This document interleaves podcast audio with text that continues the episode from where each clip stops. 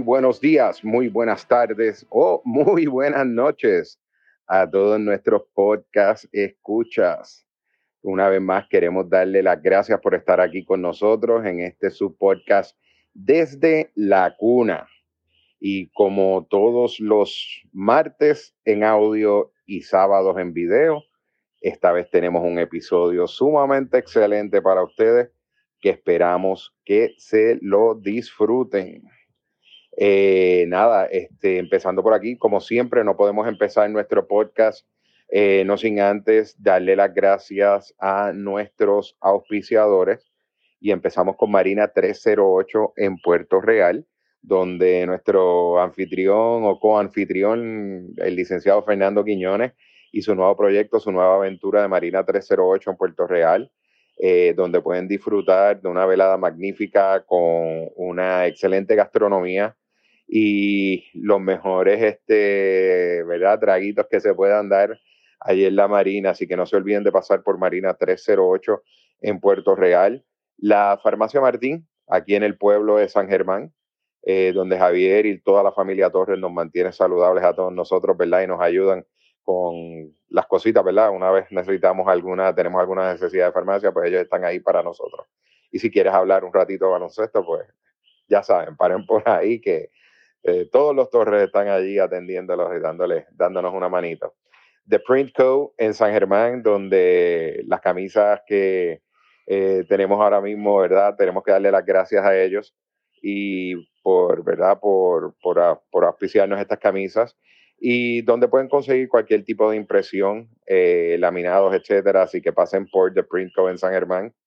2A Business Solution y Arte Aéreo, que nos ayudan, ¿verdad? Con todo, con cosas de mercadeo, eh, distribución y asesoría en servicios de alimentos.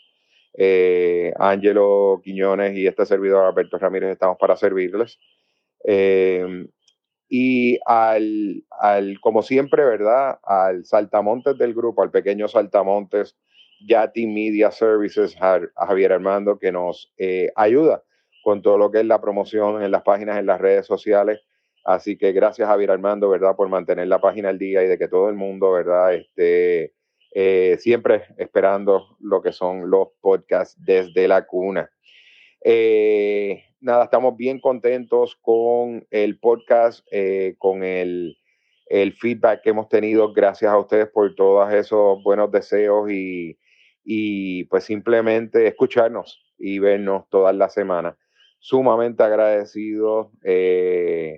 Eh, mucho esfuerzo, pero nos los disfrutamos un montón y como siempre les decimos, desde la cuna está para ustedes con mucha historia, mucho conocimiento y sobre todo mucha pasión. Eh, saben que pueden escucharnos en todas las plataformas de podcast, eh, sea Apple Podcast, Spotify, Pandora, iHeart. Estamos en todos, en todas las plataformas este, de podcast, Facebook, Twitter, Instagram y YouTube desde la cuna podcast para ustedes. Nada, otro programa que tenemos para ustedes. Eh, se, nos, se nos perdió un nene y lo, lo, acabamos de encontrar, así que les voy a pasar a, los micrófonos a, a, Javier Torres y a Fernando Quiñones para que eh, lleven a cabo el, el, podcast de hoy que tenemos que es sumamente, sumamente interesante para ustedes. Así que Javier, te paso los micrófonos. Gracias, señor Chacal. Eh, saludos a todos los que nos honran con escucharnos o con vernos eh, en estas plataformas digitales eh, para este su programa desde la cuna. Estoy bien contento de estar nuevamente grabando hoy en un día muy especial con un hermano de la vida que desde la cuna fue lanzado al mundo y tiene una historia brillante, no muy conocida, porque muchas veces eh, su humildad es confundida. Eh, así que espero hoy, Fernando, eh, poder traer una historia preciosa, de esas que distingue a, nuestro podcast con nuestro nombre, desde la cuna. Sí, cómo no, Javier, buenos días. Definitivamente, cuando nosotros tuvimos la idea de hacer este podcast y, y se llama Desde la Cuna, pensábamos que la mayoría de los temas iban a ser como este, para traer cosas históricas, eh, muchas cosas del baloncesto nuestro, especialmente del de San Germán y, también del resto de la isla que quizás la gente no conoce. Eh, nos desviamos un poquito porque había un tema de la actualidad que pudimos entonces aprovechar y amarrarlo con la historia como tal de la liga, de la federación y de, nuestro equipo nacional.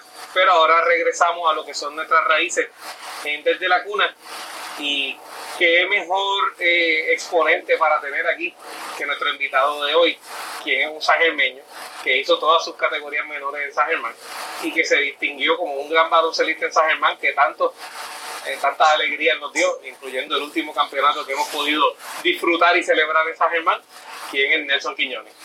Eh, antes de que Nelson, ¿verdad?, nos dé su primer saludo, para los que todavía tienen duda de quién tenemos al lado, si ustedes tienen la pasión que nosotros tenemos, ¿verdad? Y que siempre resaltamos en este programa, y recuerden escuchar eh, narradores de televisión diciendo manos arriba, manos arriba, o eh, boom, boom, boom, todas estas cosas, échale, que tienen que ver con los canastos de tres, eh, pues definitivamente tienen que haber escuchado en algún momento este nombre. Es un hermano nuestro, es un orgullo nuestro. Eh, Nelson Javier Quiñones Suárez. Nelson, bienvenido a Desde la Cuna. Gracias, buenos días, gracias por la invitación y por todo eso, el elogio, Fernando y Javier, eh, y a todos los fanáticos de la Cuna. Amigos, estamos directamente desde Sangre Boricua, que es el eh, nuevo bebé de Nelson y su hermano Joel, Joel Quiñones, que también en algún momento va a estar con nosotros desde la cuna, porque fue también un destacado baloncelista. Eh, y esa parte de la vida de Nelson la vamos a dejar para un poquito más tarde en la entrevista. Lo que queríamos era que disfrutaran de, de esta hermosa vista, eh, eh, porque es aquí, estamos aquí en su, en su negocio. Javier, es la mejor oficina que hemos tenido para grabar hasta ahora. No hay duda. Definitivamente, yo creo que podemos volver aquí aunque no vayamos a entrevistar a Nelson. Claro que sí. Nelson, el propósito de estar contigo hoy es tratar de, presentar tu historia.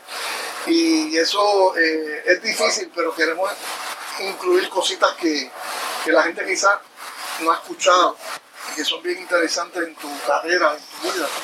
Pero la primera pregunta que tengo que hacer es, ¿cuál es tu primer recuerdo del baloncesto en tu vida? Mi primer recuerdo del baloncesto en mi vida fueron los potritos en 1979, creo. Eh, dirigidos por Richie Piedi, que mi compañero aquí presente, Javier, Charlie Boy, Eric, Eric Burrimpo, eh, Junior, Jorgito Jorge Collado, y, eh, Junior, eh, mi hermano José, mi abuelo Iván Rey, Rey Rodríguez de la farmacia, un equipo compuesto como por 8 o 9 nenes que salieron de la nada a un torneo de la federación y quedamos, creo que tercero, tercero en todo Puerto Rico y sin nada de experiencia en el baloncesto de la federación. ¿Y qué fue lo que te enamoró de este deporte? ¿Cómo quedaste buqueado para comenzar una carrera que termina con 19 años en el baloncesto superior? Que termina, señores, y esto eh, lo vamos a repetir más de una vez porque mucha gente lo sabe no lo reconoce y hay otros que sencillamente no lo saben o no lo entienden Solamente hay siete jugadores en la historia de nuestro baloncesto superior con más de mil canastos de tres. Nelson es el número 6, con 1045. Pero no solamente Nelson es el número 6, Larry Ayuso, que hace poco eh, se convirtió En, el número 1, está Pablo Alicea, Eddie Casiano, está Bobby Río, está Cristian Dalmao, está Nelson, está Dean Borges, o sea que estamos hablando de una compañía espectacular, sino que su especialidad de, lance, de tiro, era tanta. Este francotirador, ¿verdad? este asesino de la línea de tres, eh, era tan y tan y tan espectacular en esa destreza del juego que de todos los puntos que Nelson anotó en su carrera, fueron sobre 4.300, el 72% de ellos fue del área de 3. 1045 canastos de 3. Y eso es el porciento más alto de puntos que un atleta ha tenido en nuestro baloncesto superior. Obviamente de estos siete, con canastos, con más de mil canastos, eh. Eh, ¿Cómo quedaste buqueado? Bueno, primeramente, en ese momento eh, yo no tenía el cuerpo para poder trabajar con, con jugadores de la talla de, James Carter, otros jugadores que están en, en la superior. Y mi meta fue, bueno, no puedo anotar de adentro, tengo que anotar hacia de afuera, hacerme un francotirador para poder tratar de eh, nivelar mi, mi, defensa, mi ofensiva con las de los demás.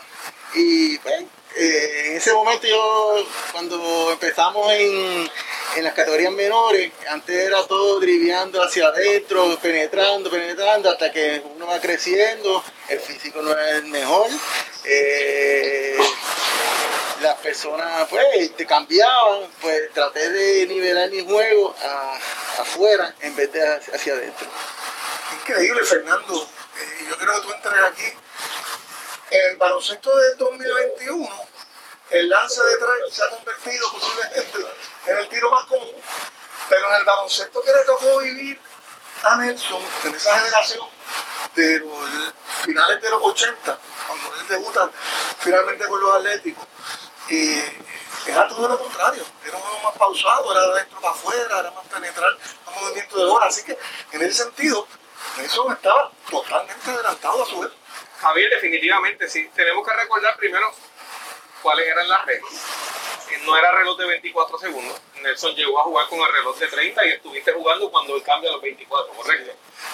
No era reloj de 8 segundos para pasar media cancha, sino que primero eran el 10 y entonces después estaban los 8. Así que muchas veces de, tenemos que entender esto eh, a lo largo de un juego de 40 minutos. Cuando las posesiones son 6 segundos más largas y cuando va a empezar la posesión ofensiva, tienes 2 segundos más antes de comenzar a moverla. Las anotaciones muchas veces eran más bajas. Y entonces vamos a la manera en que se jugaba. La mentalidad era que se juega de adentro hacia afuera y que el tiro de afuera es lo que ocurre si no consigues nada adentro. Vamos a pensar como un ejemplo de eso, quiénes eran los refuerzos que se traían a Puerto Rico. Hoy en día es muy común ver que los equipos traen guards a jugar, jugadores en la posición 1, en la 2, traen aleros también que anoten desde afuera en la posición 3. Antes con la excepción de Tito Michael, que jugaba en San Germán de 4, aunque en Panamá era el 2 o el 3. Eh, prácticamente todo el mundo eran jugadores del interior, jugadores de fortaleza, porque así era que se pretendía jugar. Y el tiro de 3 no era algo tan bien visto por los dirigentes como ahora. O sea, los tiros que se toman ahora, normalmente la mitad de las veces en el juego, eran tiros que en aquel momento te conllevaban que te sentaran. Correcto, ese correcto. Si tú hubieses hecho en aquel tiempo lo que hacía Kerry de bajar dando el dribble y tirar, probablemente. No, no, no, Primero era, como dijeron, dijeron, eh, de adentro hacia afuera. Gracias a Dios tuvimos a Pipulín y, casi todos los refuerzos que traían aquí a Puerto Rico eran hombres grandes, cuatro, cinco, como dirían en la palabra de varios, maguillos, que pues jugaran de espalda el canasto y de ahí tendrían que doblarlo y nosotros pues, los que estamos en, la posición 1 y 2, seríamos los que pues teníamos que producir y pues ese era el punto ahora mismo. Como dijo Fernando, luego de ese equipo de, de los putritos, es la primera incursión de la Liga Luis Apadilla, que Dios lo tenga en su gloria en el baloncesto de infantil de la Federación en Puerto Rico. Seguiste jugando lo que fue mini, super prefutura, nueve años, mini, super mini, todas esas categorías. En el programa de, San Germán, prenovicio, novicio, cuando los atléticos ya tenían también allí y Fumarada estaba con nosotros. A lo largo de ese trayecto, Nelson, ¿En qué momento tú como que dijiste, esto es lo que yo quiero hacer profesionalmente, de verdad yo puedo hacer esto?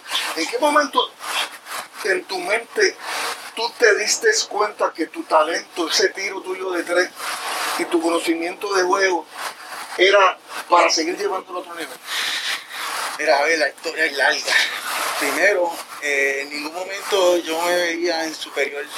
Primero jugué pelota, jugamos pelota, empezamos a los 8 años a jugar pelota. segundo, pues este, estábamos jugando pelota y baloncesto, baloncesto y pelota, baloncesto y pelota, estábamos indecisión en eso, hasta que en un momento dado, pues por culpa del baloncesto, faltaban muchos juegos de pelota y dije que esto tiene que parar, voy a dedicarme más que en baloncesto. La liga en reparto universidad, donde mucha gente nació ahí, es como la cuna, además de esas hermanas, la cuna de ahí, del mismo pueblo. Eh, todos los que estaban ahí jugaban baloncesto y empezábamos a jugar desde las 8 de la mañana, recuerdo yo, hasta las 12, que había que ir a comer de 12 a 1 y a 1 otra vez para la, cancha, para la cancha. Y era una liga bien competitiva. Y recuerdo que yo era chiquito, flaquito, eh, no tenía, recuerdo como ahora, como me dijeron, tú no vas a llegar ni aquí a la esquina, estás muy flaco, este, tú no, pues, las personas que están superiores te llevan un físico grande. Y de ahí pues mi mentalidad cambió y dije, esto no se puede quedar así y yo voy a tener que superarme y empezar a buscar y ahí fue que empecé a buscar cómo puedo mejorar, si no puedo penetrar me van a dar tapón, pues ahí salió el tiro de tres y empecé a practicar y a practicar y a practicar y de ahí tomé la decisión eh, de irme al baloncesto full y dejé la pelota en un momento dado. De ahí pues surgieron unas becas. Este... Pero para, aguántate las becas todavía porque vamos por partes y, vamos a llegar a, high school. Pero no quiero, no quiero llegar ahí todavía. Dentro de esa super ultra guerrilla, como le llamamos nosotros, ¿verdad, Fernando? Ahí, eh, creciendo. ¿Hay alguna persona que, que tú entiendes te haya ayudado, tú viendo cosas que hacía, que te haya motivado, que quizás no llegó en el básquet por otras razones, pero, pero que te haya ayudado y creciendo, ¿qué jugador ya de baloncesto superior o, de alto nivel tú mirabas y decías, contra, me gusta verlo jugar, este, yo quiero poder seguir porque esto de verdad me siento inspirado ahí. Bueno, este la guerrilla de reparto, de verdad, había muchos mucho, jugadores que sabía y aprendí mucho Andrés Segarra, aunque no está conocido aquí en nada de baloncesto ni categorías mejores, pero aprendí mucho de cómo jugar con la izquierda, con la derecha, atacar, cómo esquivar al, oponente, muchas, muchas cosas que, créanme, que, que si ve a no va a decir, no, entonces, ¿y tú aprendiste de, de esa persona? No, sí, aprendí mucho. Pero lo importante es que me llevó a una cosa que no hacía mucho, pues yo antes era más que derecha y él me enseñó a, ver, vamos con la izquierda, vamos a la izquierda, vamos a la izquierda, y eso es una de las armas que uno tiene a veces que la gente no sabe, que además que tú este, puedes anotar de tres, puedes también traer con la izquierda como si fuera la derecha, o sea, eran ambidiestros. Pero una de las personas también y de los coaches que, me ayudaron mucho en fundamentos, que fue Ricky Pietri, Miguelito Díaz, eh, tu papá dando también unas charlas y pues, motivacionales allá en reparto también, porque me acuerdo que tenía muchos coaches y este, muchos jugadores que pues, te motivaban. Eh, recuerdo una vez este, cuando iba a la cancha a ver a Vega, cuando Bermúdez, hermano Citrón, que estaban como rookie, esos son unos, unos jugadores que pues, inspiraron, inspiraron a uno, porque en ese momento uno era un niño. Ellos habían llegado de escuelas superiores a, los Atléticos de San Germán y uno pues, este, quería ser como ellos, igual que pues, uno dice, bueno, yo quiero ser como, como Eduardo Bermúdez, primero el pelo largo, el eh, que era el playero, el playero. Y bueno, este, uno aprendió de eso y la motivación estuvo ahí. Javier, sobre eso, recuerdo porque, ¿verdad? En nuestra niñez, que no solamente era que la liga del reparto con la gente joven, más o menos de la edad de uno, era una de super alto nivel, sino que los sábados.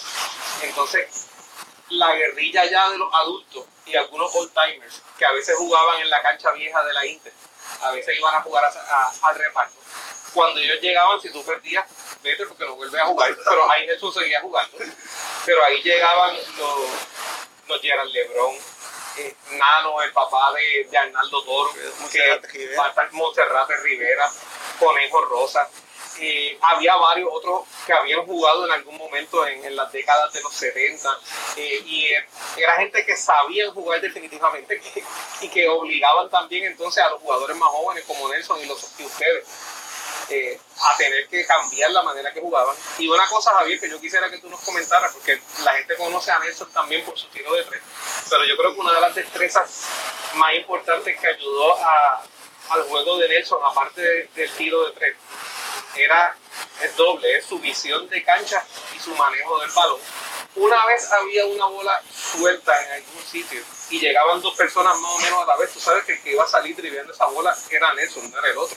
Y de la misma manera, quitarle un balón a este hombre era prácticamente imposible, inclusive virarlo para que tuviera que ver el juego de espalda. O sea, Nelson, a pesar de que no era un riesgo técnicamente para atacar, él estaba viendo juego de frente en todo momento, así que quisiera que nos hables de eso. Tú que jugaste con él toda la vida. Yo, yo una de las cosas que definitivamente tengo que vivir agradecido es que tuve la dicha de tener un palco harina en la mayor parte de la gloriosa carrera de Nelson de Y te lo digo con mucha emoción. Eh, todo el mundo piensa su tiro de pero yo creo que tú has mencionado algo bien especial que mucha gente no entiende y no conoce.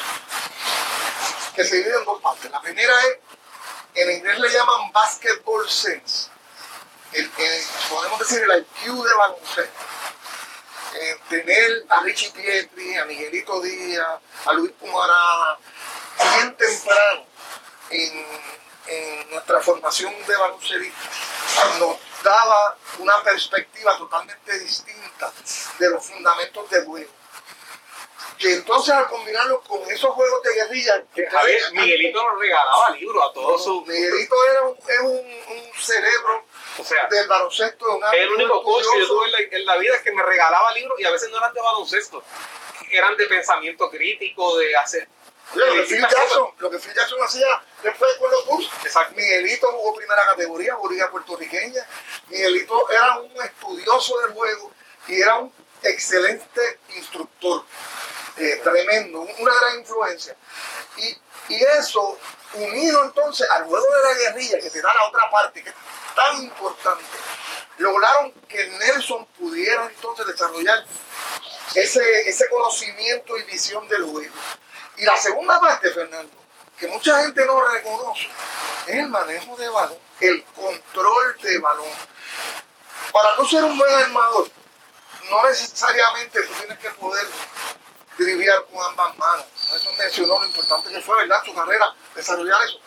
Pero controlar, controlarse, controlar el balón significa en un juego poder cambiar de velocidad, poder cambiar de dirección, poder hacer todo y, mirar y ver todas las cosas que están pasando, que muchas veces el fanático no se da cuenta desde afuera, pero que pasa, de todo lo que pasa allá adentro, como tú dices, de frente, y aunque te estén poniendo la presión del mundo, como se la ponían a él, pues sin ningún tipo de preocupación. Y eso no se nota, eso no va a una estadística. Y eso es una de las cosas que, que eso dominaba, pero ¿y de qué manera? Nelson, pasando por todo eso, entonces llega esa oportunidad que, que, gracias a Dios mi hermano Armanditín abrió, abre la puerta al irse becado al Colegio San Benito en Mayagüez y a su segundo año eh, otro de los entrenadores que, tuvo mucho impacto en él, Asdrúbal Alvejo, el gran paso, eh, abre, entra por esa puerta y empieza un reclutamiento por esta área de San Germán. Eh, de San Germán estaba Will Ramírez también, que le mando un saludo excelente jugador de baloncesto, del Retiro San Germán también.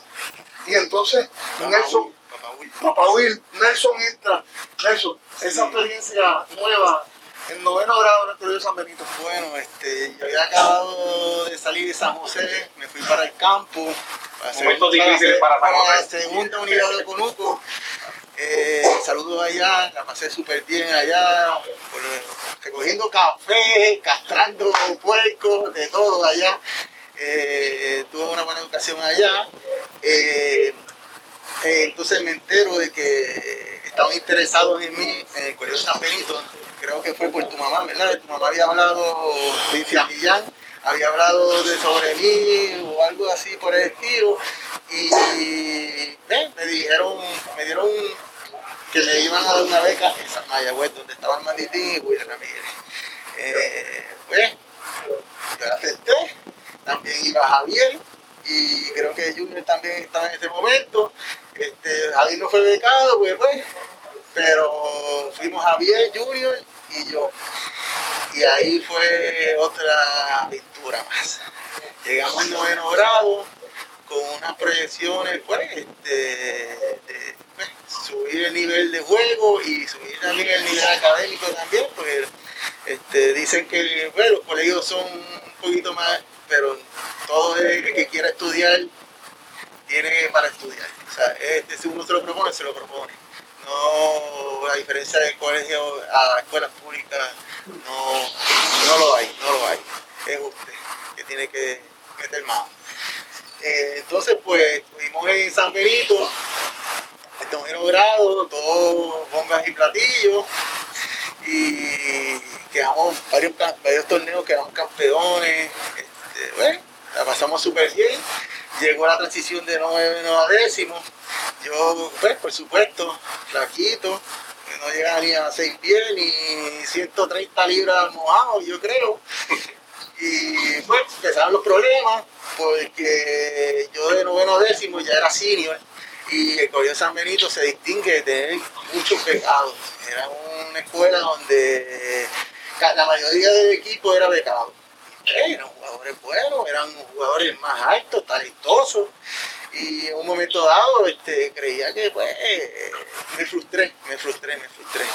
Pero, como digo, yo estoy aquí porque eh, eché para adelante, no fue porque me quité. el consejo mío es que no quitarte, sigue ahí, ahí, ahí. Recuerdo que íbamos a las prácticas en décimo, cuando estábamos en décimo, éramos cinco Yo no jugaba ni en los timeouts ni en las prácticas. En las prácticas, ni en las prácticas jugaba. Ni en las prácticas. ¿Cómo está bien? No jugaba en la práctica y era becado, no jugaba, no jugaba, me acuerdo que llegó Hilario Martínez, tremendo pan, amigo, un point de 6'4", eh, con una habilidad enorme, derecha, izquierda, visión en la cancha, pues como, y pues, eh, me acuerdo que Junior y yo Junior se quedaba, Junior no jugaba, pero Junior siempre estaba con nosotros en el grupo. Junior se quedaba en la cancha conmigo, pues, pasándole la voz a la gente, porque nosotros no jugábamos. Yo no jugaba y Junior menos, porque Junior era que nos acompañaba, porque teníamos que coger por. la gente no sabe, pero ir a San Benito por la mañana con el papá de Junior hasta las 3 de la tarde después de la práctica, hasta las 5 de la tarde y buscar a alguien que nos trajera a San Germán. Después ya decían eh, a Mandití o, mi papá o, la mamá de Junior, porque estábamos, estábamos bien apretados. Hasta el cajo público, ¿no? Hasta el cajo público. Pero había que hacerlo, es un sacrificio que hay que hacerlo. Si tú quieres, esto no te lo van a regalar, esto es, hay que hacerlo. Bueno, en un momento dado, me acuerdo, que empezó el primer torneo, yo no jugaba ni, ni ven, a que a brisca el banco. Pero, gracias a Dios, este, vamos al torneo, me acuerdo, en San Agustín. Y ese primer juego, vamos contra Manuela Pérez del San Juan. Manuela Pérez, un amarillo que era tenga, y era de como era como el tercero, cuarta, eh, estaban salqueados bien en escuelas públicas en todo Puerto Rico. Y recuerdo que estábamos cogiendo una pena como por 10, por 12, en la cancha afuera de San Agustín, con el sol ahí, y Faso ya estaba maldiciendo y enfocado, y miraba para el banco, y yo en la esquina allá en el banco, como, ¿eh? Es lo único que hay allí, me manda. Recuerdo yo que, pues, como uno estaba jugando malo, no sé, y eso entra.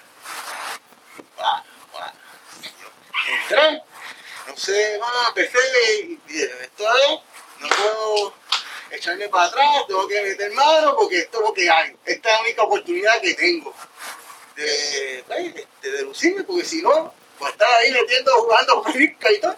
Y como dice, hay que aprovechar la oportunidad. Aprovechar la oportunidad, yo no sé cuánto metí, como 20 o algo así, como ganamos el juego y desde ahí era el cuadro. Y eso es así, Javier estaba. El talento se impone, Fernando. O sea, llega un momento donde si uno tiene. Y esta historia es espectacular, porque esta misma historia la vamos a transportar ya mismo al baloncesto superior profesional, porque es bien parecido. Eh, lo, lo, que Nelson vivió allí también, a lo que pasó aquí en, en Colegio San Benito, ¿verdad? En ese momento, cuando Nelson estaba en noveno grado, mi hermano Manditín estaba en cuarto año con Will. Sí. Y ya desde ese momento nosotros viajábamos con ellos a los torneos. Pero Nelson jugaba, estaba, se vestía. Y tenía un minutito aquí para un estudiante de noveno grado. Ok, vamos a transportarnos a ese momento. Noveno grado. Jugar con un equipo que tiene los jugadores de cuarto año, los seniors, que uno cuando está noveno, los seniors son los seniors. Más en un equipo del Colegio San Benito con tanto talento, que era un equipo súper talentoso. Eso es, eso es bien difícil. Eso ahora casi no se ve. Pero en aquel momento, tú sabes, era difícil también. Y ya eso lo hacía. Desde noveno estaba allí, en décimo estaba allí. Y yo creo que ese ejemplo, esa anécdota que tú acabas de decir, eh, aplica demasiado y la, vamos a, y la voy a guardar en el freezer para volver a compararla con tu entrada al baloncesto superior, pero todavía nos falta. Y de hecho quiero, Junior, cuando no habla de Junior, es nuestro hermano de la vida también, el doctor Jorge Nelson Rivera Ruiz, miembro, amigo de, de, de toda la infancia. Área Botella. Y, y Hilario Martínez, el doctor Hilario Martínez también, que está en Estados Unidos. Hilario tuvo un año con los capitanes de Recibo también. Eh, un ser humano espectacular. Eh, de nuestra casa también Dolphin y con un talento de baloncesto también. Le mandamos saludos si en algún momento nos honran con escucharnos o vernos aquí. Eh, Nelson, en San Benito, yo, recuerdo, Nelson Nelson y yo pudimos jugar, ¿verdad? Y, primera categoría, Faso entonces nos llevaba, nos nosotros para todos lados, y Nelson jugaba muchos minutos en primera categoría, teniendo cinco años menos, liga puertorriqueña, teniendo liga este, cinco o seis años nuevos, pero hay anécdotas en, del Colegio San Benito, lo que ahora se conoce como, como el torneo de campeón de Puerto Rico. Eh, yo creo que estaba en sus primeros dos años, yo no sé si fue el primero o el segundo año, lo hacían los árbitros.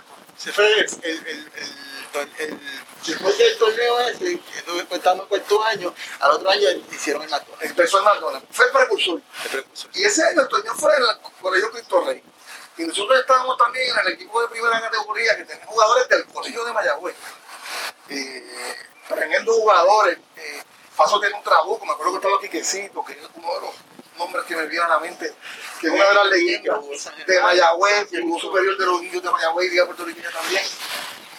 Y nosotros cogíamos con paso para los juegos de la liga de primera categoría, después caíamos en el torneo este. Pero nosotros llegamos al juego de campeonato contra Bayamón Militar Academy. Espero que te acuerdes bien. Y, eliminamos en el camino al Colegio Cristo Rey, que era el local, que tenía el Buchanan como becado principal allí, que nadie esperaba que nosotros ganáramos ese juego. Will, pero ellos dicen que fue jugando. Will Canning, un abrazo a Will, a la familia especial.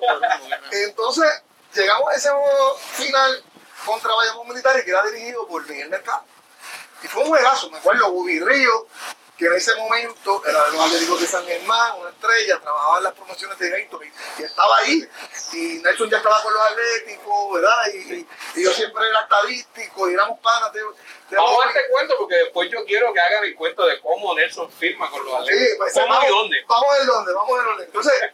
Llegamos ahí, ese, oye, fue un regazo, me acuerdo, Piraña Morales, uno de los jugadores estelares de, de, del equipo de Bayamón. Saludos también a Alfredo Piraña Morales, director de operaciones del equipo nacional de Puerto Rico. Y ex director de la liga. Ex director del torneo de baloncesto superior nacional, mi mano derecha de esos años allí. Y oye, y, gran jugador por propio mérito en, el baloncesto superior nacional. Alfredo fue un, tremendo jugador de categorías menores y un gran jugador en muchos equipos ganadores por su, por su cerebro en la cancha del superior. Y, y, fue un juegazo. Oye, y el juego estaba ahí, ahí hasta que llegaron los últimos tres minutos de juego. Y cogicoge de ese fin de semana, el juego estaba por ir por dos. A Nelson le dio el famoso calambre aquel. Y se nos salieron las lágrimas allí porque no pudo terminar de jugar. Terminamos perdiendo el juego como por, tres, tres puntitos ahí. Eh, pero cuando se acabó el juego, para mí no se me, no se me ha olvidado nunca. Eh, yo quiero saber si tú te acuerdas y que me hables un poquito de esa experiencia. Cuando estamos saludando al otro equipo, saludamos a los jugadores y, saludamos en paz descanse a, Miguel Mercado.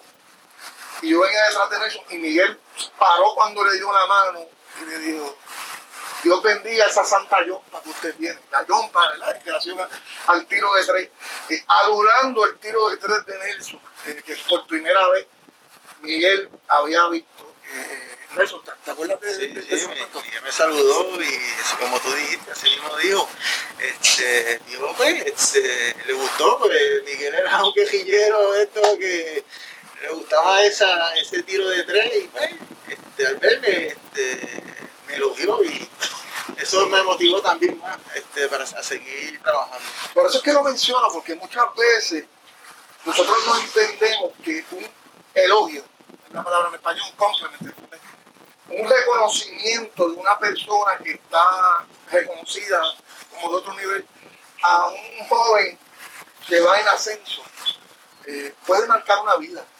y, por eso estimulo, ¿verdad? Porque es una oportunidad para estimular a las personas que estén en esas posiciones, de no dejar de hacerlo, porque muchas veces somos rápidos pensando que dirigir a alguien es criticar negativamente o regañar, y se nos olvida que, que la otra parte de esa moneda puede cambiar una vida eh, para el lado positivo. Javier, ya que estamos en los 80, entonces, Nelson, está jugando en San Benito, está jugando en categoría menor, y más o menos para esa época, bien jovencito, tú firmas con los Atléticos. Haznos ese cuento, por favor.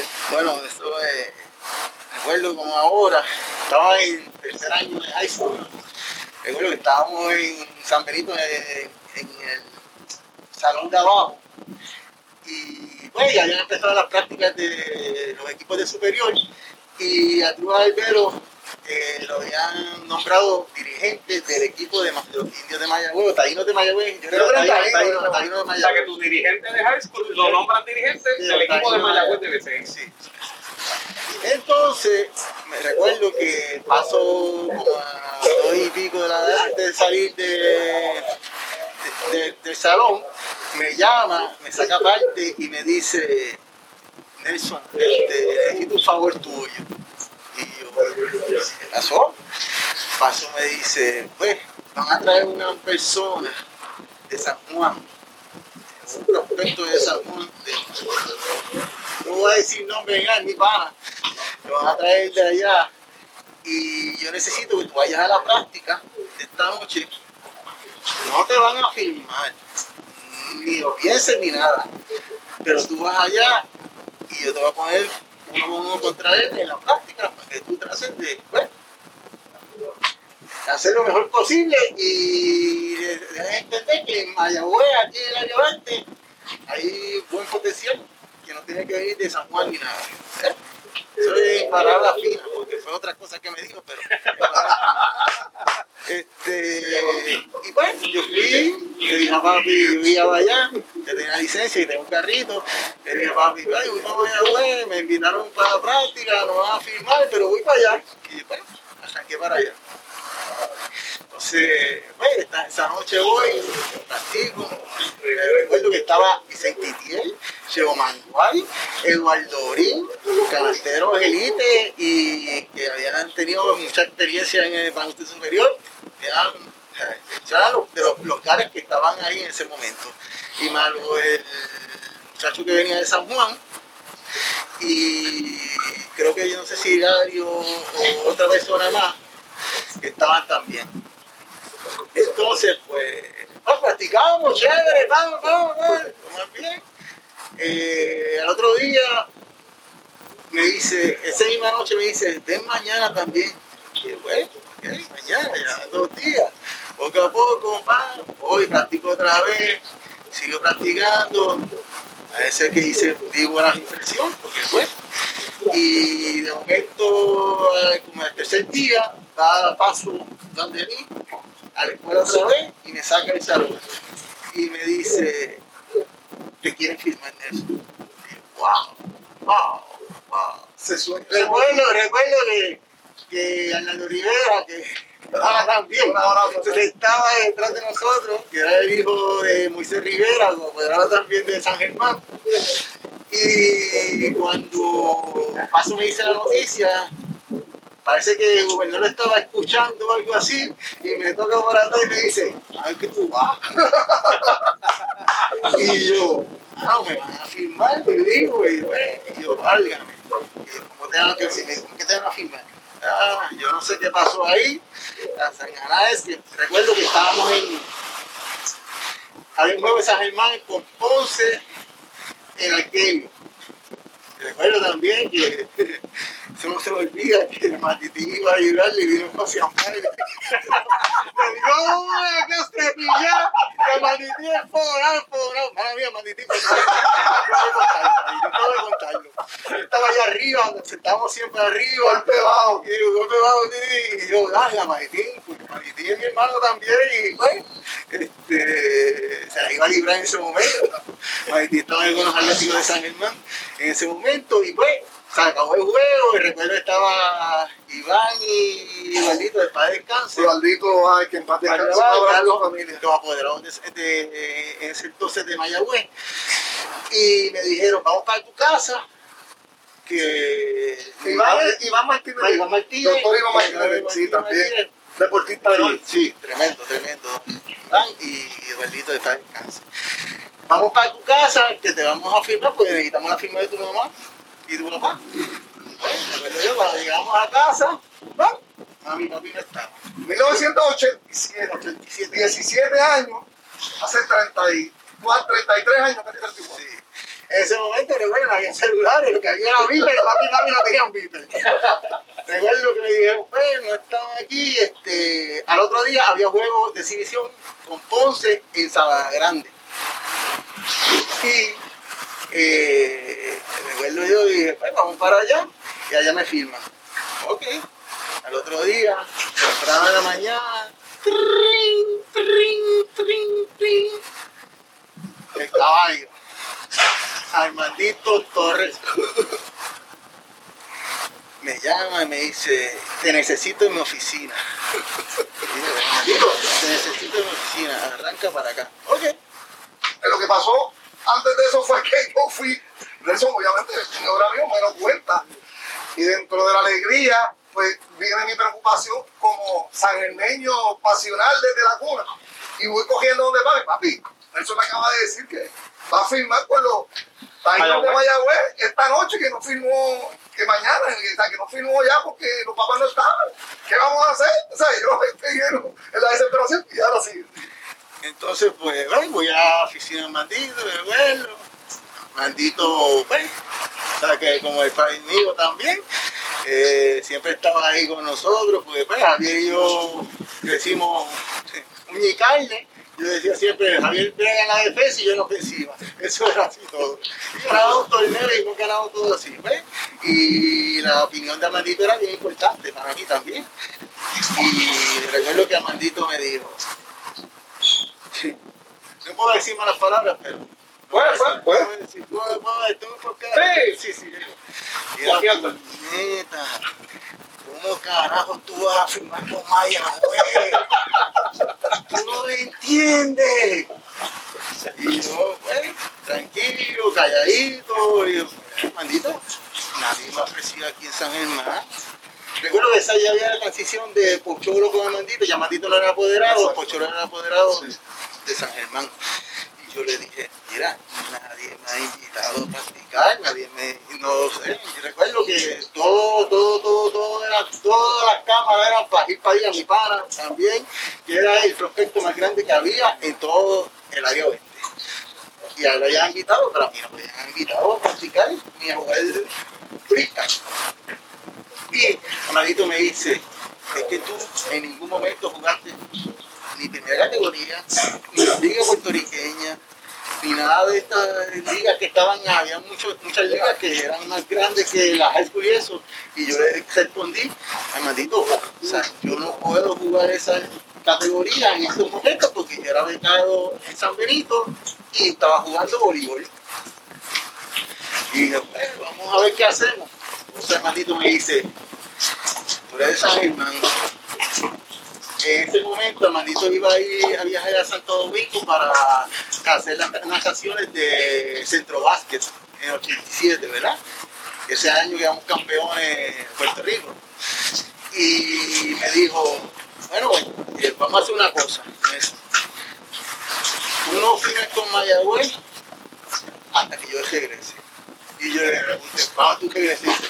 Pues el día antes de que, que empezara la temporada. Y yo, oh, válgame. Me la puso bien difícil. O sea, el sueño de cualquier muchacho de mi edad era firmar. Y no había sorteo. No para los de ahora, no era como ahora que tienes que ir a través de un sorteo. Te firmaban como agente libre ya en Exacto. cualquier edad, porque tampoco había problema de haber sido de ley ni nada de eso. Estamos hablando de un décimo grado. Sí, e- era firmar. Y yo pensando, yo, ah, hermanito, me la estás poniendo bien difícil, pero bueno, déjame pensarlo y pues, eso mismo. Pero fui al juego, Amadito se fue, recuerdo que Javier lo llevó al aeropuerto, se lo llevó a Javier también, y yo llego a casa, me voy para reparto a tirar, poquito ansioso y pensando qué iba a hacer, porque el día antes que llegaba, no era que llegaba a los tres días ni nada, ya el día antes ya todo el mundo firma y olvídate lo demás. Y recuerdo que como a las seis y pico recibo una llamada y papi, y le doy el teléfono a papi, me dijo ahora que sigo qué, con papi, y de momento, pap, mañana sale en un vuelo a 8 que sigo qué, con Pedro y eh, Morales, va descanse, Don Levis, Tacho, el mejor. Y ustedes tres van para acá y traen ese coco un poquito para Javier que me lo llevé. Y se- nos fuimos para allá para Santo Domingo y estuvimos vale, la semana completa allá, una experiencia súper, súper, súper. Allá nos encontramos, el Pocholo viajó allá, José Luis, José Luis, que en paz descanse también. José Luis, También. papi lo llamó y viajó allá. ¿Y qué pasó allá? Eh, allá pues. ¿Qué pasó? Nos encontramos a Jedito, Se llevó el contrato José Luis y lo firmó en Santo Domingo. Así que Mientras lo tenía escondido de Mayagüez, fue secuestrado, secuestrado, Con permiso de sus padres. con permiso de sus padres, en Santo Domingo, y se, se escondió allá, se voló el cocodrilo de los Atléticos con un contrato y firmó su contrato en la República Dominicana. Eso es así.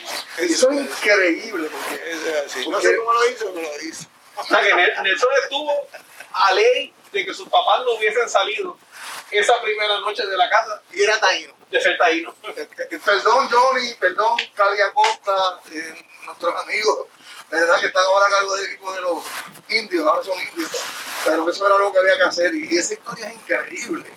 Eh, cómo, cómo el tiempo está pre- preciado, yo creo que el destino estaba para que eso, ¿verdad?, fuera atlético, porque eso era lo que había sido toda su vida, pero como muchas veces pasa, uno eh, lo que uno tiene más cerca como que se le pasa desapercibido hasta que, hasta que como que se lo presentan otra vez y eso pasó. Nelson, y tú juegas ese año con los Atléticos, termina entonces también cuarto año en el No, colegio. ese año, ese, ese estaba en tercer año cuando Es el tercer año todavía. Estuve cuarto año, estuve con los Atléticos y pues, para que sepan, estuve como cuatro años en el banco, no fue que empecé. Son 7, 8, 8, 8, 9 y 90. Y en el 94 iba a empezar también en el banco, pero gracias a Dios, eh, Divina Pastora me ayudó. Sí, el Bobby Río tuvo problema contractual de deuda económica con el apoderado de ese momento y decidió cambiar la Ponce y ahí es que entonces Nelson tiene la posición. Pero llevaba cuatro años ya. En el banco del Colegio San Benito, flaco lo miraba, llega la oportunidad en el banco del Banco Superior, cogiendo una experiencia, Nelson, que quiero que me hables de esa experiencia antes de llegar al 91.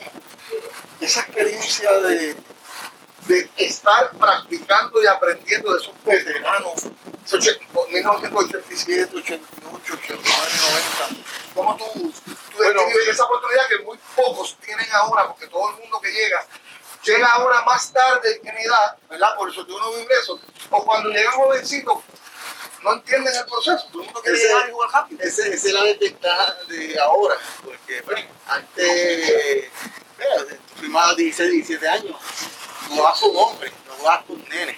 Eh, tenías que aprender a las buenas o las malas, ¿sabes? Eh, recuerdo la primera vez que yo llegué a San Germán, que estaba Juan Grice, yo tenía un video espectacular, pero Juan Grice no me dejaba pasar de la media cancha.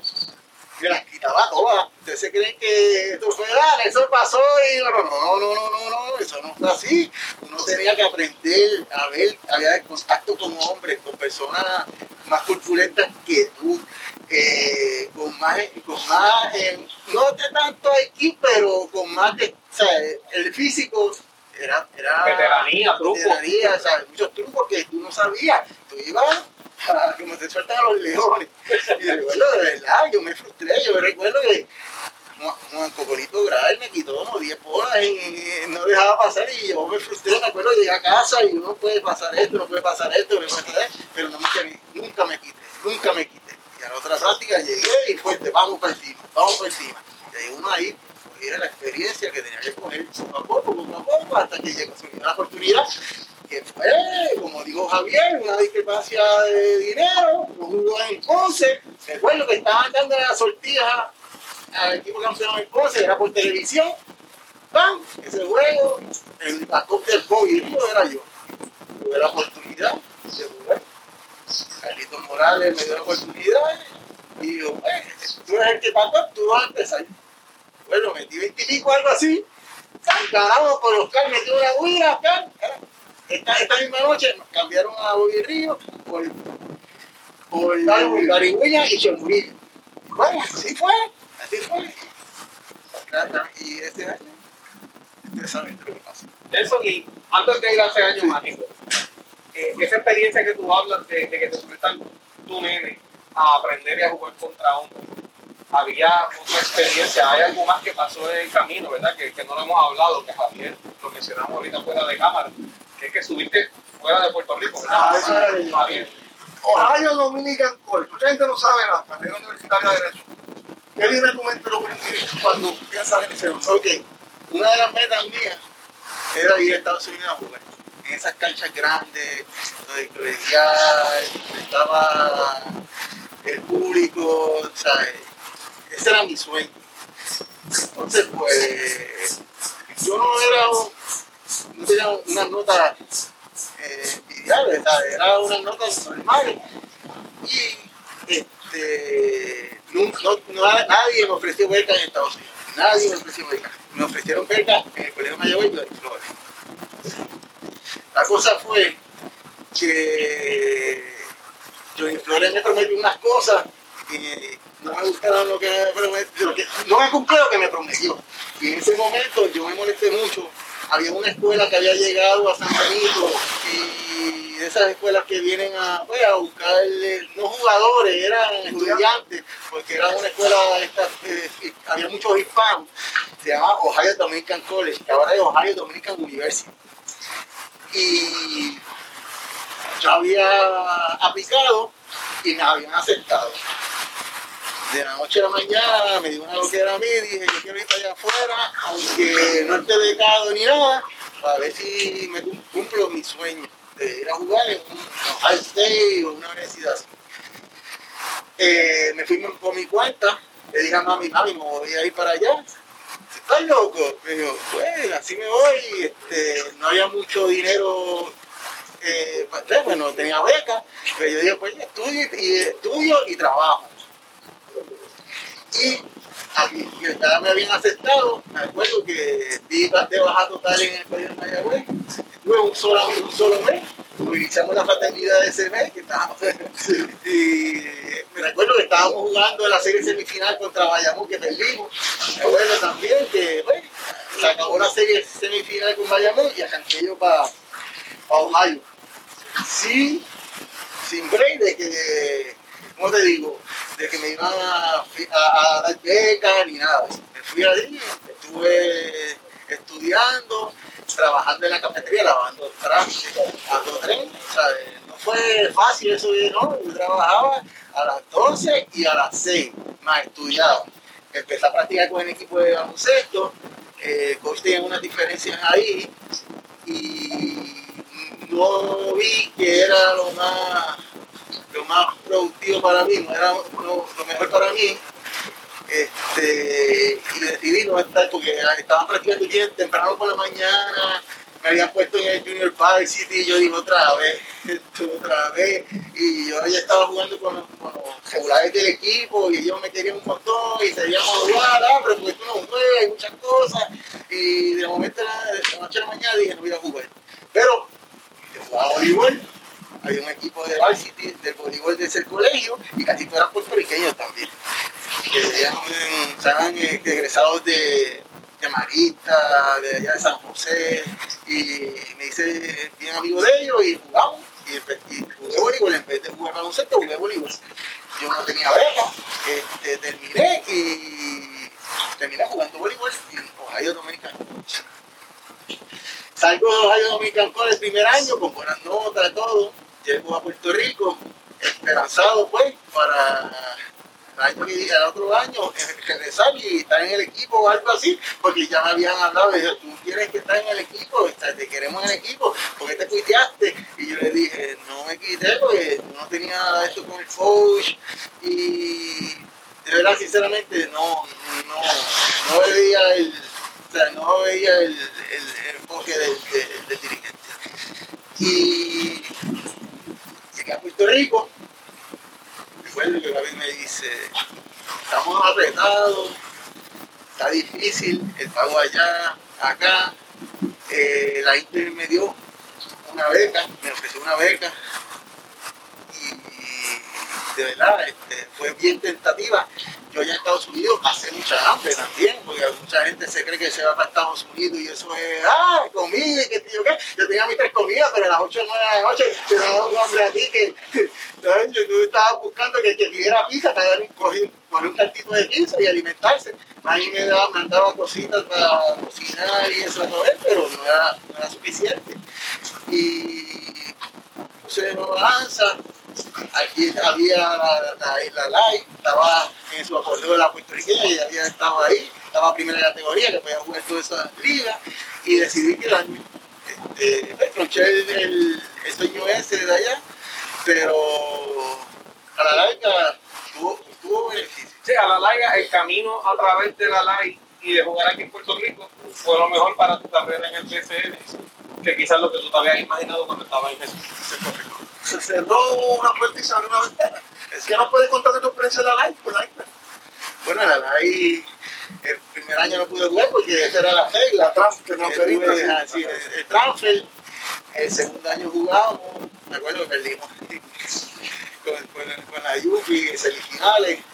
Este, muchos de los jugadores que estaban becados no jugaron, que era el Bendito, este, Morales, Alberto Morales, Dani que estaban ahí, no pudieron jugar por crédito, por transferencia, y bueno, quedamos un equipito medio, un poquito suavecito, no, no era contendor, llegamos a semifinales, fue mucho, al otro año, ese año fue 90, en el 91 quedamos campeones nosotros con San Germán, y estábamos jugando, yo jugaba live, puertorriqueña, y después empezaba con superior también era fuerte para mí porque estaba jugando puertorriqueña y estaba regular en puertorriqueña, jugando regular, más iba a los juegos de AVI eh, y como tú dices, los hamstrings y el cuerpo mío estaba... Programación, Fernando. Sí, programación. Sí, era, era muy fuerte, fue muy fuerte para mí, pues Guadi, me acuerdo, Guadi, saludos Guadi, eh, trené esa misma muchos años, estaba conmigo encima, dándome masaje, alimentando, tiene que tomar esto de aquí para poder, este, con el empuje, porque era bien fuerte el empuje, era bien fuerte el empuje. En 1991 Nelson aprovecha su oportunidad y no solamente es protagonista del famoso equipo que da a conocer los nenes de San Germán, eh, que ganan el campeonato eh, en un séptimo juego en el Coliseo Pachín Vicente Ponce a los Brujos de Guayama, de James Carter, que era el oponente en esa posición, sino que también he escogido el jugador de mayor progreso, porque de la nada Nelson se convirtió en un jugador demasiado importante. Su carrera de 19 temporadas incluye tres campeonatos con los Atléticos de San Germán y formar parte de uno de los equipos más especiales, porque se recuerda eh, con más cariño no solamente en la cuna, desde la cuna en San Germán, donde lo idolatran, sino en Puerto Rico también. No habla de los nenes de San Germán y todo el mundo como que sabe quiénes son esos nenes de San Germán.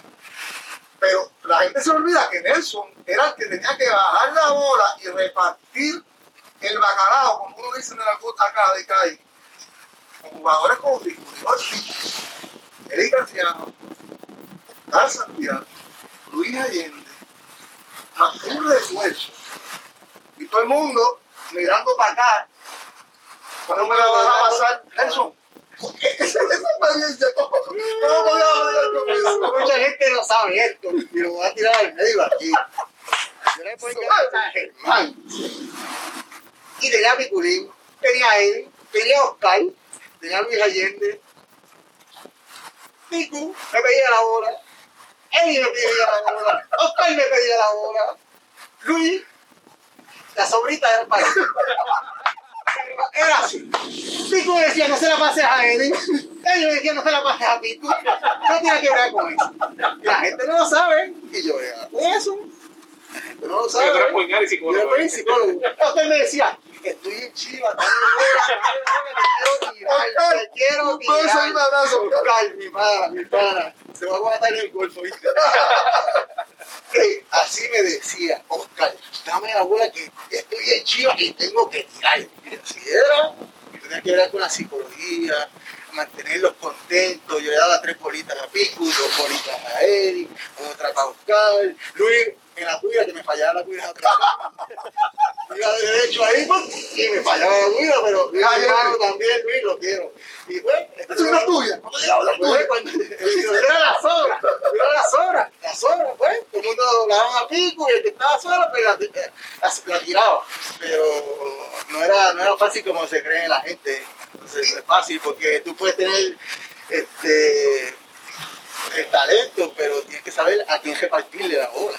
No es fácil, man. Esa posición es la más difícil. Es la extensión del coach, el que mantiene control y equilibrio. Oye, mantenerlos contentos para que también al otro lado bajen y defiendan y, y sigan corriendo los patrones y los sistemas.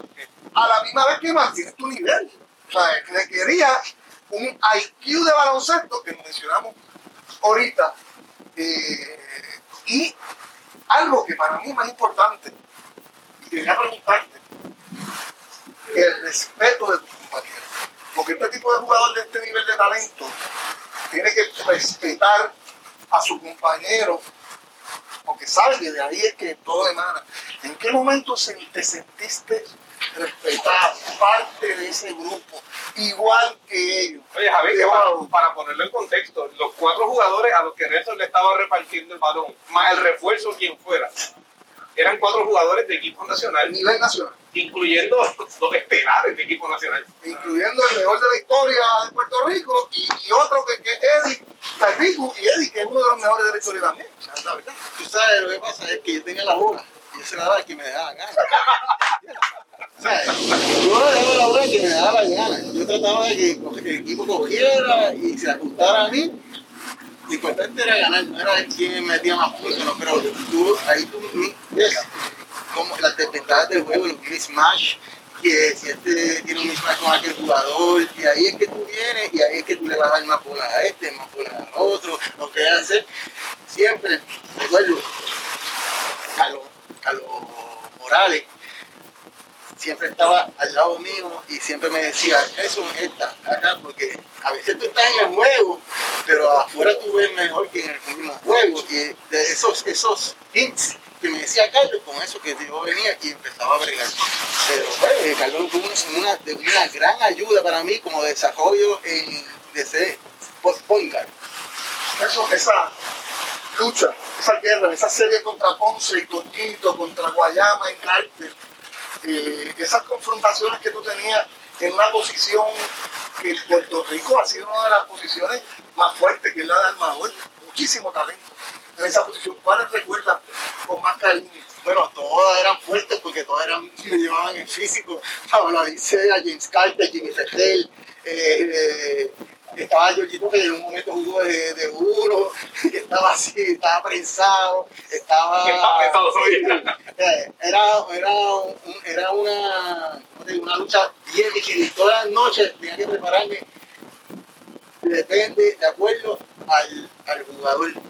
Uno de los bien difíciles de prepararme y era el más, que era el nightmare de casi mucha gente, era James Carter, por su físico, por su ganado, su movimiento de, de hombro, era bien difícil porque no anotaba mucho de tres, pero en un momento empezó a anotar de tres y era más difícil todavía, porque te llegaba hasta abajo. Yo compensaba, ok, yo, yo trataba de que mis compañeros me ayudaban por mi físico, yo no podía contener mucha gente. O sea, había mucha gente que identificaba eso y ah, lleva la gente, es eso. La gente no sabe, pero mi físico yo no podía aguantar muchas, muchas, muchos gares que estaban de una forma más fuerte que yo. Y ahí fue que yo empecé ser inteligente. Eh, me ayuda, eh, me ayuda, voy a tirar para acá, lo voy a tirar, voy a ir la debilidad de James para la esquina, la debilidad de este para otro, así. Y poco a poco yo hacía mi, mi plan estratégico de defensa, porque la ofensiva no era, no era un big issue, porque yo sabía lo que yo podía hacer en la ofensiva, pero en defensa tenía que ajustarme a cómo eran los, cuerpos de los demás y las debilidades de los demás jugadores. En eso, el sistema defensivo de, de Carlito eh, ayudaba mucho en uno de los eh, en colectivo, que depende, como tú dices, no solamente de la individualidad, sino de la ayuda de todo el mundo. Entonces, en algún momento en tu carrera que tú distintas sobre otros, algún momento que tú dices, diablo, este momento a mí nada más se me va a olvidar, eh, porque la verdad que este fue quizás el que más me disfruté, o el que peor me fue, o el que más me marcó. Fue otra, otro nivel, nivel. Nadie, nadie no estaba para ganar, nadie, ni yo tampoco no estaba para ganar, nadie no estaba para ganar. Eso fue serie, la, la, la, no te entramos primero. Recuerdo que mi cuñada estaba en Estados Unidos, en España, no me acuerdo si estaba en Estados Unidos o España, pero faltaban 12 juegos, 11 juegos, 12 juegos, y teníamos 11 juegos y teníamos que ganar por lo menos 9 de esos. Y ganamos 9 de esos 12 juegos. A 49 entramos, jugamos la primera serie con, con Arecibo, se fue a 5 juegos, era de 5-3 y ganamos en doble tiempo. Bueno, segunda serie fue con Ponce, con Movirrillo, con Bobby, que fue, ganamos con los carazos y fue a 7 juegos. Y la última serie fue con Guayama, a 7 juegos y ganamos. O sea, que fue una experiencia enorme. O sea, nadie nos daba a ganar, nadie nos daba a ganar. El que nos diera a ganar era un mentiroso. Entraron como reales y salieron como hombres. A ver, hablando de ofensiva, hay un juego particular que yo lo vi desde los palcos allí en San Germán, donde ya tú hablaste de cómo tú le repartías el balón a todo el mundo, pero hubo un día que era que todo el mundo te estaba repartiendo el balón a ti. Eh, Nelson Quiñones tiene el récord de canastos de tres en un juego de baloncesto superior. Son 14 fueron. 14 canastos de tres en un juego. Nelson, háblanos de ese juego, háblanos si de verdad tú te sentías como cuando uno está jugando este 2K y le ponen el fire y eso, que está on fire. ¿De qué tamaño tú veías el canasto? No, me recuerdo que ese día hubo práctica de la mañana, era contra Fajardo, y Johnny Caraballo, Irving Barea, Joel Culpedo. Vinimos a comer esta historia. Pues al mediodía vinimos a comer y después fuimos al apartamento mío. Ese, esa temporada, pues 97, 98, yo no empezaba. Esa fue la primera temporada después del 97 que yo era el backup de, de. Vamos a jugar contra Arecibo, contra Fajardo, un equipo supuestamente eh, débil que podíamos ganar. La cosa fue que a los 5 o 10 minutos estábamos por 20 abajo contra, contra, contra Fajardo. Miguelito está súper molesto, qué, y pues entra, entramos los, como dicen los kamikazes. Estaba ahí yo y yo por el, por el cuadro y pues empezamos, ¡pam, pam, pam! ese día que uno ve el carácter como, de- como una piscina, pues ya tú sabes. Y me fui de 7-6 la primera mitad y dije, claro. Entonces la segunda este, me pusieron más de esto y estábamos por 20 abajo, terminamos ganando la primera mitad por uno. O sea, que por lo menos estaba jugando y estaba por eso. Claro. Hay veces que tú, tú anotas, pero estamos dando una pera. Sí, que es garbage. Sí, el garbage. Pero en ese momento, pues, eh, estaba insoportable.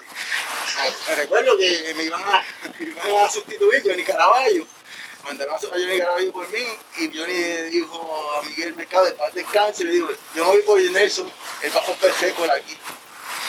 Eh, Johnny y yo, mi hermano también, tenemos tremenda amistad, aunque éramos en las mismas posiciones, pero hay un respeto en los dos y siempre jugamos para, para, el, para, el equipo y lo mejor es que cortar a este, sé, que hay que gente sencilla entre los polgares y que sé yo qué, que si esto, no, no, no, nosotros éramos, esto es lo que hay, está jugando, vamos.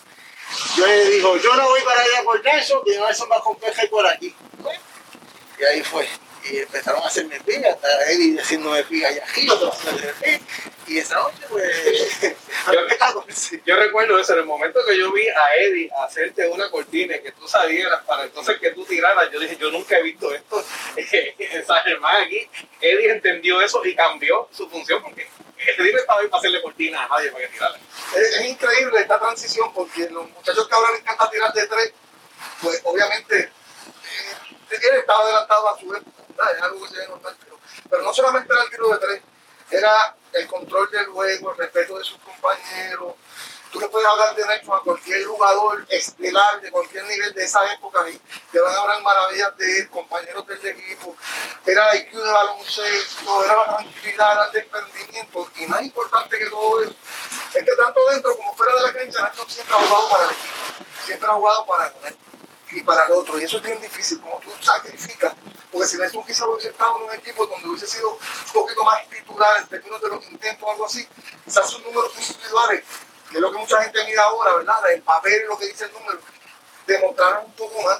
Pero Nelson no solamente aportó estadísticamente, sino que lo que no van los números, muy poco llegan al nivel de Nelson. Después de 15 años con los Atléticos, como pasa en todas las carreras, Nelson está cuatro años y está en Calle, después los Murilo Colón, están Cuamo, están Ponce, están Quebradilla, y después enganchamos los guantes. ¿Y a qué nos dedicamos ahora, Nelson? Porque estamos aquí, queremos que aprovechen también para vernos. Este, de ahí cuando me retiré, este, me retiré porque tuve que ir a trabajar a San Juan y el viaje, mío acá, me quedaba, me quedaba por allá y decidí retirarme en el 2005. Al 2006 ya no, no, no para nada. Y bueno, ya en este momento yo estaba yo desde el 2001, 2002, yo estaba haciendo una sangría.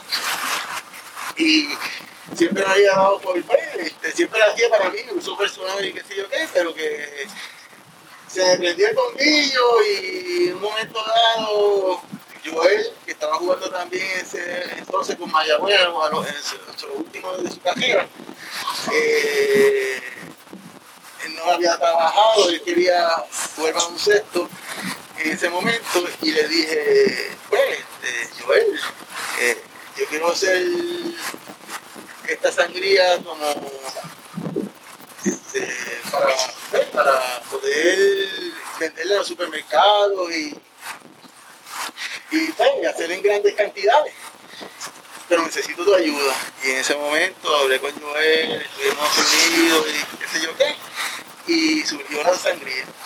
Y dijimos, pues vamos a hacerla. Y fue, también nos encontramos, nos hicimos este, de partnership con, con Luis Valga. Entre Luis Valga, Joel y yo, pues le metimos mano al proyecto.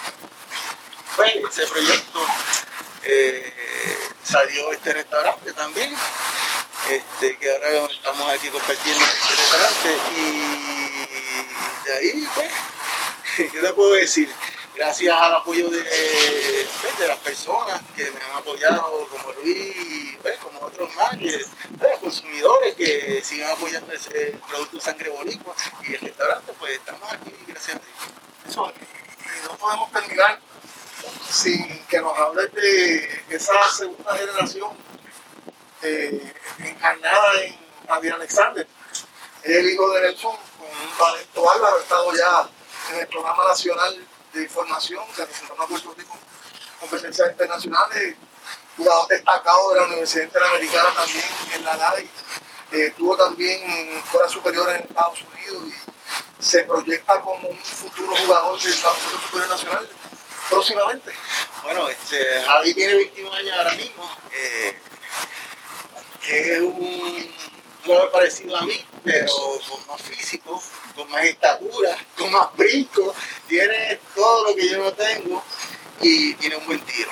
Eh, tiene las ganas. Ahora mismo está estudiando en la de pecado, también tuvo la oportunidad de ir a Estados Unidos, pero pues lamentablemente pues, cosas que pasan. cuando está la piedra para la persona, está, si no está, pues no está, y pues ahora mismo está aquí en Puerto Rico. Pero tiene un buen futuro y yo entiendo que debe ser mejor que yo por la mía, por la mía, debe ser mejor que yo por la mía, aunque debe, no, debe ser mejor. Porque tiene todo, todo, todo, todo, todo lo que tiene para hacer un buen baloncerista. Vamos a ver qué pasa. ¿Cómo tú te sientes como papá al lado de acá? Yo me, siento, yo me siento bien orgulloso porque él ha trabajado para eso este, y está trabajando ahora mismo. Yo, yo le digo, cuando llegue la oportunidad llegará. O sea, ahora mismo él no ha ido a, no ha, no ha practicado pues, en, en, superior porque está estudiando en la Inter y pues primero yo le dije son los estudios y después pues, podemos aplicar en otras cosas. Y era un fiebre, sea, lo bueno que es un fiebre. A mí me gustaba todos los deportes, pero era un fiebre de baloncesto enorme, enorme, enorme. Y eso es, yo le dije, me tienes a, a mí en todo lo que yo pueda, te voy a ayudar pero eso está en él.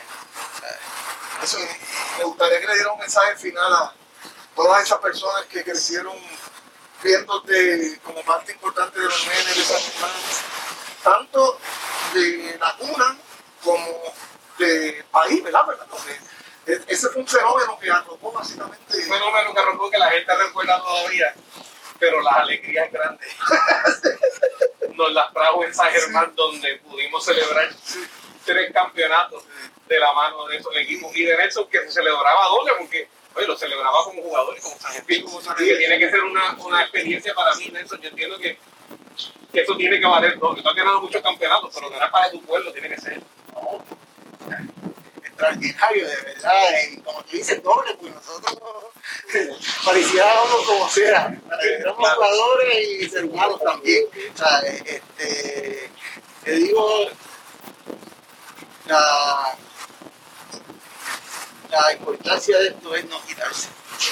Eh, va a haber muchos tropiezos, va a haber muchas piedras, mucha gente que va a tratar de hacerte daño, mucha gente que, que no confía en ti, que no, no, te van a apoyar. Fíjate, hay un Dios ahí arriba, tú sigues el camino, sigue ahí, no te quites y tú verás que van a triunfar esto, para mí ha sido algo bien especial, este octavo episodio desde la cuna. Esperamos que ustedes lo hayan disfrutado con la pasión que se caracteriza eh, a su estilo. un además de un excelentísimo baloncelista, posiblemente uno de los jugadores más subestimados en el baloncesto superior, que es mi hermano de la vida, además de mi pueblano, mi compañero de clase Olfi, de 88 del Colegio San Benito, un abrazo para todos los que todavía nos mantenemos en contacto, ¿verdad? A través de las redes sociales. Eh, eh, para mí es un orgullo ser parte de su vida, haber sido parte de su vida a través de décadas y todavía estar ahí presente y haber sido testigo de bien cerca de lo maravilloso que él logró al establecer su personalidad humilde, eh, combativa, eh, brillantísima, con una visión espectacular, tanto fuera de la cancha como dentro de la cancha.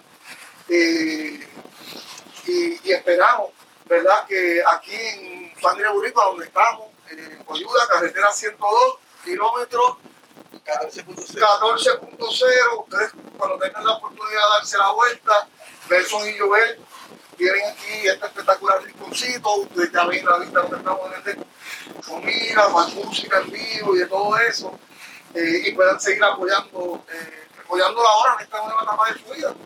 Eh, Fernando, esto, es lo que es desde la cuna. Y, y que es refrescante poder pasar de ese primer tema de siete episodios tan controversial un tema mío refrescante que, que es nuestra esencia, ¿verdad? Yo lo que Nelson me puede, todo lo que nosotros aspiramos, experiencia, sabiduría, todo lo que vivió en el básquet, pasión, porque desde pequeño lo vivió y se entregó en cuerpo y alma a eso.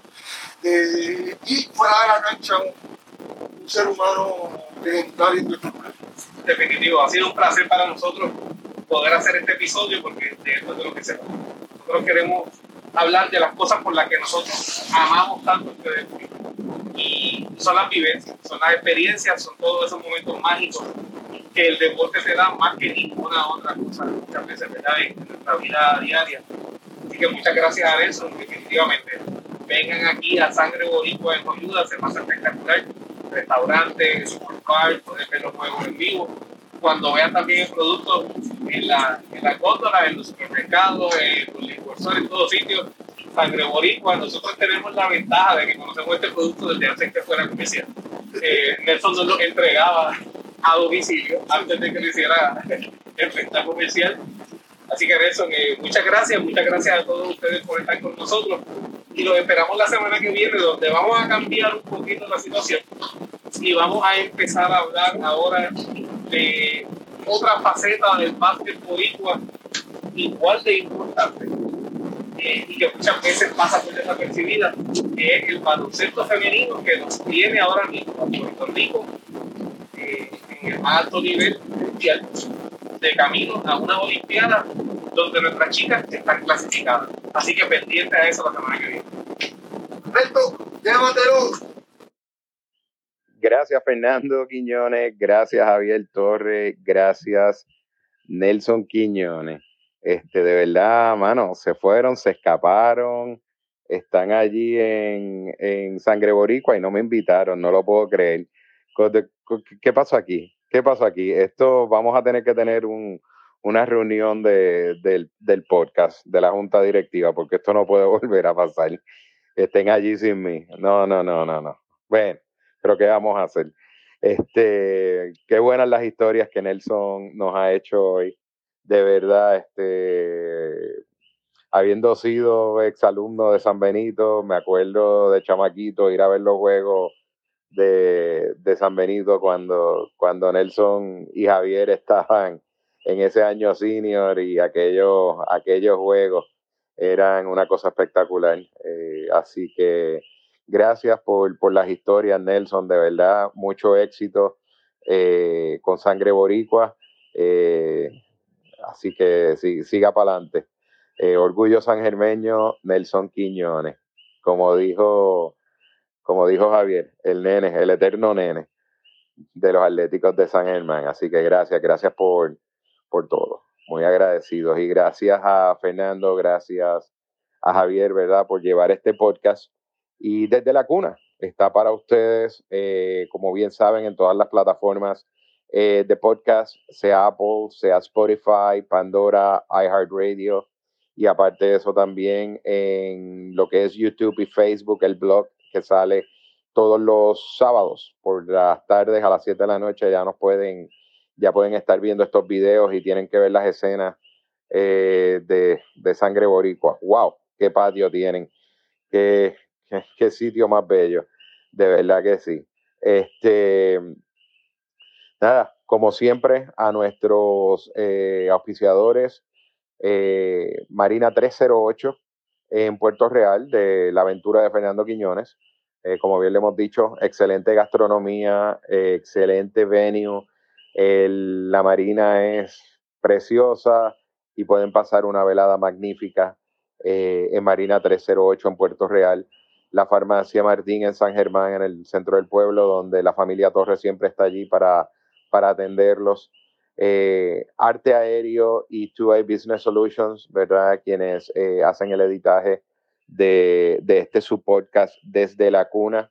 Y como siempre, a Hattie Media Services, y Javier Armando Torres, que mantiene las redes al día, eh, siempre eh, quedándonos, ¿verdad? Poniéndonos a la expectativa de qué es lo próximo que viene. Así que, como bien dijo Javier al principio, después de un programa, de, un de una primera temporada con, con, todo lo que se habló de, de la relación, ¿verdad?, de, de, FIBA y la federación y BCN, pues era, había que como que cogerlo un poquito relax y como bien les dije, pues los muchachos se me escaparon y se me fueron para sangre boricua, pero la pasamos súper bien. Gracias a todos. Eh, esperamos que se hayan disfrutado este su podcast desde la cuna y como siempre cerramos muy buenos días, muy buenas tardes o muy buenas noches. Se cuidan y nos vemos en la próxima.